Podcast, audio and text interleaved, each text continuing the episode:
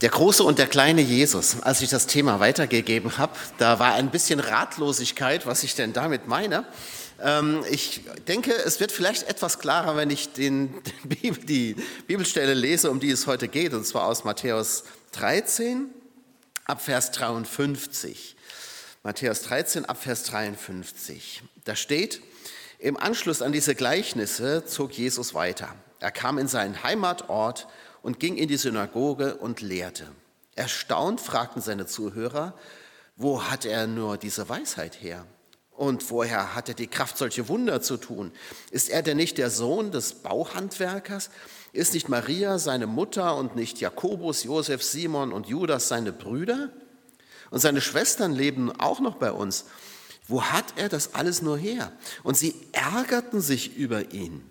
Da sagte Jesus zu ihnen, Überall wird ein Prophet geehrt, nur nicht in seinem Heimatort und in seiner Familie.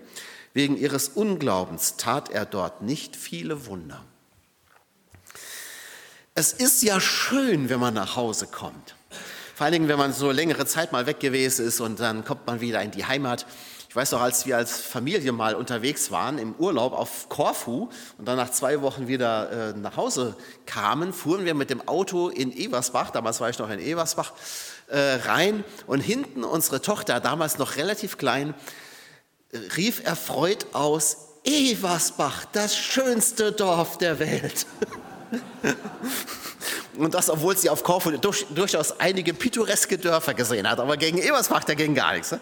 Also nach Hause kommen, das ist ja schön, es ist so, ja, man hat so seine Heimat und das ist ja auch gut so.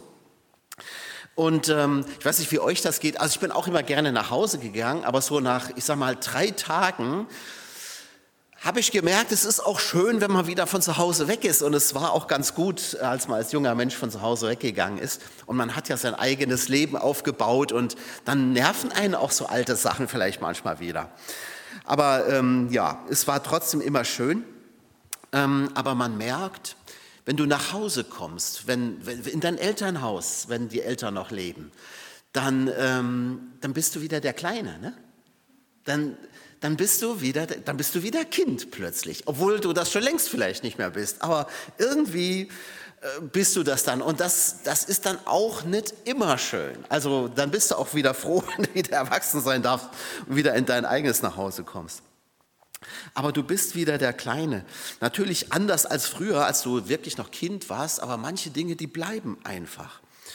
Und ähm, dann dann machten sich die Eltern Sorgen. Also meine Mutter hat sich immer Sorgen gemacht, wenn, wenn wir nicht so gegessen haben wie früher. Ich konnte ja früher essen wie ein Scheunendrescher, ne? wie ein struppiges Rind. Und das, das kann ich heute gar nicht mehr so. Und wenn, wenn nach zwei voll beladenen Tellern ich dann aufgehört habe, dann war die immer, du pickst ja wie ein Vögelchen. Das war so ein Standardsatz von meiner Mutter. Oder streikst du schon, ja, nach zwei Tellern. Also diese Fürsorge, die brauchst du dann ja eigentlich gar nicht mehr, ne? aber du kriegst sie trotzdem ungefragt. Und jetzt stelle ich mir vor, Matthäus erzählt, wie, wie Jesus nach Hause kommt. Und offensichtlich ist es ihm genauso gegangen. Also ich weiß nicht, wie, wie die Maria so als Mutter war. Ja, das, das, das erfahren wir ja gar nicht. Ne? Aber ich stelle mir vor, so die Leute, die begrüßen ihn jetzt und sagen sie, ey, guck mal, da ist ja der Jesus wieder. Ne? Wie schön, dass du dich mal wieder blicken lässt. Komm, setz dich, trink eine Tasse Kaffee oder Tee, was auch immer die haben. Und isst einen Keks oder ein Stück Kuchen. Ja? Und die Maria freut sich, dass äh, Jesus auch wieder da ist. Den hat sie ja dann doch in den Jahren auch nicht immer gesehen.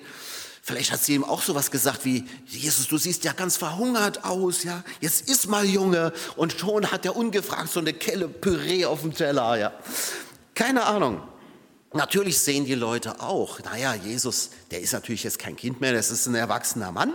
Und darum ist auch klar, er darf jetzt in der Synagoge lehren. Das durfte jeder erwachsene Mann, durfte das, jedes Gemeindemitglied durfte aus der Tora lesen und auch was dazu sagen. Und natürlich wollen sie auch hören, was es so Neues gibt. Ist doch klar, die sind auch neugierig. Und dann redet Jesus. Und sie sind verärgert. Das passt ihnen nicht. Das passt jetzt nicht mehr. Er passt nicht mehr in ihr System rein. Er passt nicht mehr in die Vorstellung, die sie von ihm haben. Er ist so ganz anders, als sie ihn so in, in Erinnerung hatten. Das sind die, die, anderen Jungs, die anderen Männer inzwischen auch, die sind mit ihm groß geworden. Die haben auch zusammen auf der Straße gespielt. Und, und jetzt kommt Jesus plötzlich und redet so, also so, dass man sich nur wundern kann. Und, äh, und sie merken, der kommt und passt nicht mehr in unser System. Also die, vom systemischen Denken her. Ja? Da ist es so, wenn, wenn ein Element im System, also in der Familie beispielsweise oder in der, Ehe ist ja auch ein System, ne? wenn sich ein Element verändert, verändern sich die anderen mit und wenn sie es nicht tun, dann gibt es Konflikte. Das kennt jeder aus der Ehe, aus der Familie, aus Gemeinde auch. Ne? Es gibt auch ein Gemeindesystem. Das funktioniert nach gewissen Regeln und wenn einer ausschert, dann, oh, ne, dann merkt man das schon. Ne? In den verschiedenen Kulturen. Wir haben es ja gerade noch gehört. Ne? Und jetzt kommt Jesus und Jesus ist aus der Rolle gefallen. Der, der spielt seine Rolle nicht mehr. Der ist ganz anders. Und das bringt die Leute dann auch. Die fallen auch aus der Rolle sozusagen oder mehr, die, das bringt sie aus der Fassung. Also, Jesus ist mit Sicherheit noch nie der gewesen, der sie dachten, dass er ist. Aber, aber jetzt merken sie es ganz deutlich. In den Augen und in den Herzen der Leute von Nazareth ist Jesus immer noch der Kleine. Der kleine Jesus. Und der kommt nach Hause. Und dann erwartet man, der soll gefälligst so sein, wie er immer war. Und sie verstoßen, freilich ohne es zu wissen, gegen das zweite Gebot. Du sollst dir kein Bild machen. Aber genau das haben sie. Sie haben ein Bild von Jesus. Übrigens ist dieses Gebot nicht nur auf Gott bezogen, sondern auf alles. Äh, man soll sich auch kein Bild machen von dem, was auf Erden oder im Wasser oder im Himmel ist, steht ja auch da. Das wird ja meistens vergessen. Es, ich glaube, wir brauchen schon eine gewisse Vorstellung von Gott oder von Menschen. Äh, das ist ja, sonst kommen wir gar nicht in Kontakt miteinander. Und dieses Gebot, du sollst ja kein Bild machen, heißt auch nicht, du darfst dir Gott nicht irgendwie vorstellen. Die, Bild, die Bibel ist ja voller Bilder von Gott. Die quillt ja über von Bildern. Ja? Also das sind ja auch bestimmte Vorstellungen. Nur man soll dieses Bild eben nicht zu einem Standbild machen. Also zu einem, zu, man soll nicht glauben, dass das, was ich von Gott erkenne, schon alles ist, was es über Gott zu sagen gibt. Und man soll nicht meinen, Gott müsste immer nur so sein, wie ich denke. Dann machst du dein Bild zu einem festen Standbild, das du anbetest. Und das ist verboten, weil Gott immer mehr ist, immer größer ist und Jesus auch. Kennst du Jesus? Hätte ich die Frage am Anfang der Predigt gestellt, hätte ihr alle ja gesagt, natürlich, ne? von klein auf schon. Und das ist eben genau die Tücke. Ne? Wir kennen Jesus ja auch schon von klein auf. Ihr habt im Kindergottesdienst vielleicht schon davon gehört, wenn ihr so in Gemeinde groß geworden seid, ist ja auch nicht jeder, ne? Ähm, aber ihr habt, äh, wenn ihr so diese typische Gemeindelaufbahn durchgemacht habt, von Sonntagsschule über Jungschar, Jugend und so weiter, dann, äh, dann habt ihr ein, ein Bild, eine Vorstellung davon, wie Jesus ist. Und diese Vorstellung ist von einer Gemeinde geprägt worden, von der Gemeinde in Achmach oder, oder aus anderen Gemeinden, wo ihr herkommt. Das ist nun mal so. Du lernst gewisse Dinge über Jesus. Aber fahr mal nach Ruanda. Da werden vielleicht ganz andere Dinge gelehrt. Ne? Und da, ist, da, entsteht vielleicht ein ganz anderes Bild von Jesus. Ähm, Max Frisch hat mal gesagt, das Schlimmste, also der Schriftsteller, ihr kennt den, ne? Max Frisch hat mal gesagt, das Schlimmste, was man einer Frau sagen kann, ist, ich kenne dich. In uns Menschen steckt ja so ein Forscherdrang, so ein Drang nach Erkenntnis und Wissen, weil wir meinen, dass wir das beherrschen können, was wir kennen. Darum geht es ja eigentlich. Was ich kenne, das kann ich nämlich einordnen, das kann, das kann ich dann auch kontrollieren und das kann ich für mich einnehmen. Was ich nicht kenne, das bleibt für mich geheimnisvoll und eben auch nicht kontrollierbar und nicht verfügbar. Es geht also um verfügbar machen. Aber genauso ist eben Gott, er ist nicht verfügbar und so ist auch Jesus, er ist nicht verfügbar, er ist nicht kontrollierbar. Deswegen sagt Gott von Anfang an, mach dir kein Bild, das hat eh keinen Zweck. Wer meint, er kenne Gott, der unternimmt damit den hoffnungslosen Versuch, sich Gott gefügig zu machen. Man möchte ihn doch gerne in seinem System haben, in meinem System, dass ich irgendwie mit ihm rechnen kann. Und es heißt von Jesus in dieser, in dieser Begebenheit, er tat in Nazareth nicht viele Wunder, weil die Leute ihn klein machen, weil sie ihn unbedingt in ihrem System haben wollen. Und was darüber hinausgeht, das wollen sie nicht. Und dann geschieht es auch nicht. Das ist die Wahrheit. Der Gott zwingt dir nichts auf. Wenn du etwas nicht willst, dann kriegst du es auch nicht. Wenn du keine Wunder willst, wirst du keine sehen. Wenn du einen kleinen Jesus haben willst, den kriegst du. Den kannst du haben. Aber dann siehst du auch keine Wunder. Ganz einfach. Jesus hat ganz oft zu Leuten gesagt, dir geschehe, wie du geglaubt hast. Und das Glauben heißt immer Grenzen erweitern. Das heißt immer mehr glauben, als ich denken kann. Das, das heißt Glauben. Kennst du Jesus? In gewisser Weise ist das ähm, ja auch gut, wenn man sich kennt. Denn ähm, das wäre ja auch nicht so gut, wenn, äh, wenn man sich ständig ganz neu orientieren muss, müsste. Ja? Also es ist ja äh, du musst ja Leute auch kennen, weil du irgendwie mit ihnen umgehen willst. Du wirst dich ja nicht jeden, jeden Tag neu vorstellen müssen. Ja? So, wer, wer bist du denn jetzt eigentlich? Ja? Aber ich frage mich manchmal, habe ich Jesus in meinem Herzen wirklich groß werden lassen? Oder ist er in meinem Herzen auch immer noch so der kleine Jesus? Welche Vorstellungen habe ich denn eigentlich von ihm? Was bedeutet er mir? Was gestatte ich ihm auch in meinem Leben zu tun? Was traue ich ihm denn überhaupt zu? Habe ich einen kleinen Jesus im Herzen, den ich meine zu kennen? Aber Jesus ist immer noch ganz anders, als ich mir denken und vorstellen kann. Um ihn ist immer, immer ein Geheimnis, das ich nicht lüften kann. Und ich entdecke immer wieder neue Seiten, die mich fragen lassen, wer ist das? Die Jünger waren mal mit Jesus auf dem See unterwegs und dann kommen sie in den Sturm rein, ja, und dann äh, stillt Jesus den, den Sturm und er gebietet den Wellen. Und wie reagieren die Jünger darauf? Die fragen, wer ist dieser? dass ihm Wind und Wellen gehorchen. Sie fragen, wer ist das? Die sind schon mit dem unterwegs, die, sie kennen seinen Namen und alles und viel mehr. Aber in dem Moment sind die völlig verdattert und fragen, wer ist der? Und wenn wir diese Frage nicht mehr stellen können, dann, dann kommen wir ganz schnell in dieses Fahrwasser, dass wir nur noch funktionieren und laufen und keine Wunder mehr erwarten. Wir müssen, ich glaube, diese Frage, die sollte immer wieder aufkommen. Wer ist das überhaupt, dieser Jesus? Es bleibt um ihn ein Geheimnis. Wenn uns schon Menschen überraschen können, um wie viel mehr dann eigentlich Jesus? Und ich frage mich, habe ich einen kleinen Jesus im Herzen, den ich mir versuche verfügbar zu machen, weil das eben viel bequemer für mich ist? Einen Jesus zu haben, mit dem ich rechnen kann, ja, mit dem, wo ich weiß, was mich erwartet? Versuche ich Jesus in mein Konzept, in meine Lebensplanung, meine Gedankengebäude hinein zu organisieren? Oder ist er der Herr, der über mich verfügen darf? Das ist ja, das ist ja was völlig anderes. Ja? Denn dem ich mich geweiht habe, dem ich zu Diensten stehe, habe ich einen kleinen Jesus im Herzen, dem ich, dem ich auf die Sprünge helfen muss und dem ich so ein bisschen unter die Arme greifen muss. Ein Jesus, der kaum mit seinen eigenen Problemen fertig wird, denn Kinder werden mit ihren eigenen Problemen kaum fertig, ja? geschweige denn mit meinen.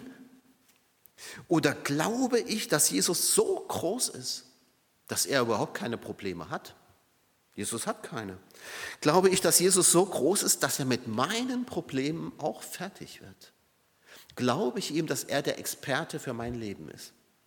Habe ich einen kleinen Jesus im Herzen, von dem ich glaube, dass er zu schwach ist für meine Sünde? Oder glaube ich, dass Jesus so groß ist, dass er wirklich die Sünden der ganzen Welt getragen hat? Ist ja nicht nur deine und dass er sie vernichtet hat, und zwar völlig, ganz und gar, ohne Rest. Glaube ich, dass Jesus groß genug ist, dass er allein mich retten kann? Oder muss ich noch hier gucken und noch da gucken? Muss ich mich noch irgendwie absichern zusätzlich? Habe ich so einen kleinen Jesus im Herzen, wo ich den Eindruck habe, dass meine eigenen guten Taten vielleicht noch ein bisschen helfen müssen? Habe ich einen kleinen Jesus im Herzen, der ständig irgendwie sauer und unzufrieden ist, wie so ein nörgeliges Kind oder so, ne? und um den ich mich ständig kümmern muss? Oder steht vor meinem inneren Auge der große Jesus, der mich liebt trotz all meiner Fehler, der voller Gnade und Barmherzigkeit ist? Einem kleinen Jesus traue ich nicht viel zu, aber, aber dem Herrn der Welt, dem traue ich eine ganze Menge zu. Ich glaube ihm, dass er Versöhnung schenken kann, dass er Heilung schenken kann, dass er, dass er mich in den schwierigsten Situationen versorgen und mich führen und leiten kann. Dass er aus, aus dem Schlimmsten, was wir eben gehört haben, auch nochmal, was aus dem Schlimmsten noch vielleicht was Gutes machen kann, Segen daraus lassen, werden lassen kann. Ich glaube ihm, dass er Menschenherzen lenken kann wie Wasserbäche. Glaubst du das? Glaubst du an den großen Jesus? Der auch dich gebrauchen kann. Da fängt es ja auch manchmal schon an, dass wir uns gar nicht vorstellen können, dass Jesus mich gebrauchen kann. Aber das kann er. Ja, es ist schön, wenn man sich kennt und wir brauchen das auch. Wie gesagt, es war ja furchtbar, wenn wir unser Leben gar nicht einrichten und planen könnten. Also wenn, ja, wenn jetzt jeden Tag so, jeder Tag so völlig anders wäre, dass du denkst, was passiert denn heute? Nein, also so ein bisschen Planung, das brauchen wir ja schon. Und ich bin ja sowieso eher so ein Typ, ja. Also wenn jetzt ja jemand, der gerne weiß, was auf ihn zukommt, ich sag's mal so. Aber die Gefahr ist halt immer, man fährt sich irgendwo fest. Und Gewohnheiten treten an die Stelle von Gesprächen. Und ähm, das erleben wir oft in Freundschaften zum Beispiel. Ne? Man meint, den Freund oder die Freundin zu kennen oder in der Ehe auch. Ne? Man kennt den Ehepartner, mit dem er schon 20, 30, 50 Jahre zusammen ist. Das haben wir neulich ja Goldhochzeit hier gefeiert. Ne? Und natürlich kennt man sich, aber ich glaube, man sollte nicht sagen, dass man alle Seiten kennt. Auch ein Partner, mit dem man so lange ist, zusammen ist, kann einen immer noch überraschen.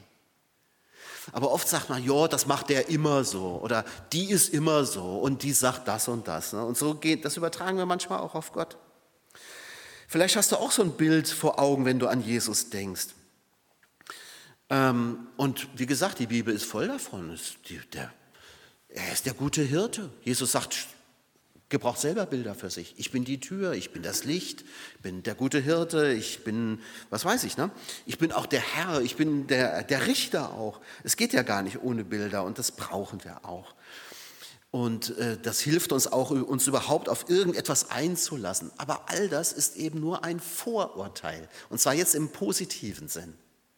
Normalerweise sind Vorurteile jetzt nichts so Gutes, aber mal ehrlich, ohne die kommen wir gar nicht klar. Du musst dir ein Vorurteil bilden über einen Menschen oder über eine Sache und auch über Gott, weil du sonst nie den Schritt mal machst auf ihn zu. Es gibt ja gute und schlechte Vorurteile, ne?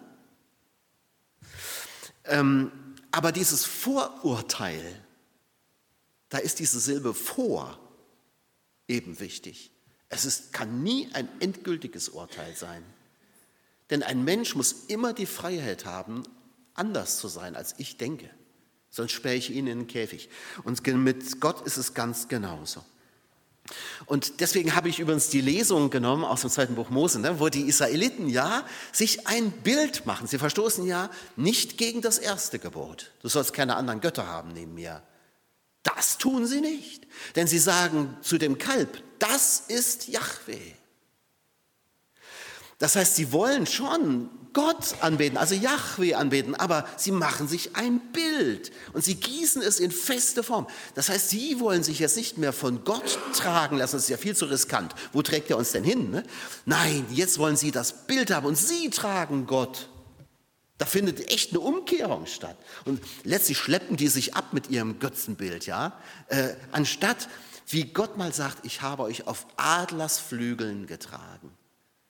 Das ist plötzlich nicht mehr interessant, weil, der Ad, weil die Adlersflügel, ja, da weißt du nie, wo die, wo die hinflattern. Ja? Aber ähm, sie wollen jetzt Gott tragen, sie wollen ein Bild vor Augen haben. Und das ist das. Das ist die eigentliche Gefahr mit den Gottesbildern, dass wir sie in feste Formen gießen und, und gar nicht mehr sehen können, was noch da ist. Dass wir viel zu eng werden, viel zu klein, ein kleiner Jesus. Ein Bild, ein Vorurteil kannst du nur korrigieren durch Erfahrung. Das ist so. Wenn du ein Bild von einem Menschen hast, ein Vorurteil, wirst du es nur korrigieren können, wenn du mal mit ihm redest, wenn du mit, mit ihm mal unter ein Stück unterwegs bist. Ähm, anders funktioniert das nicht. Du musst dich also einlassen, immer wieder und Neues entdecken.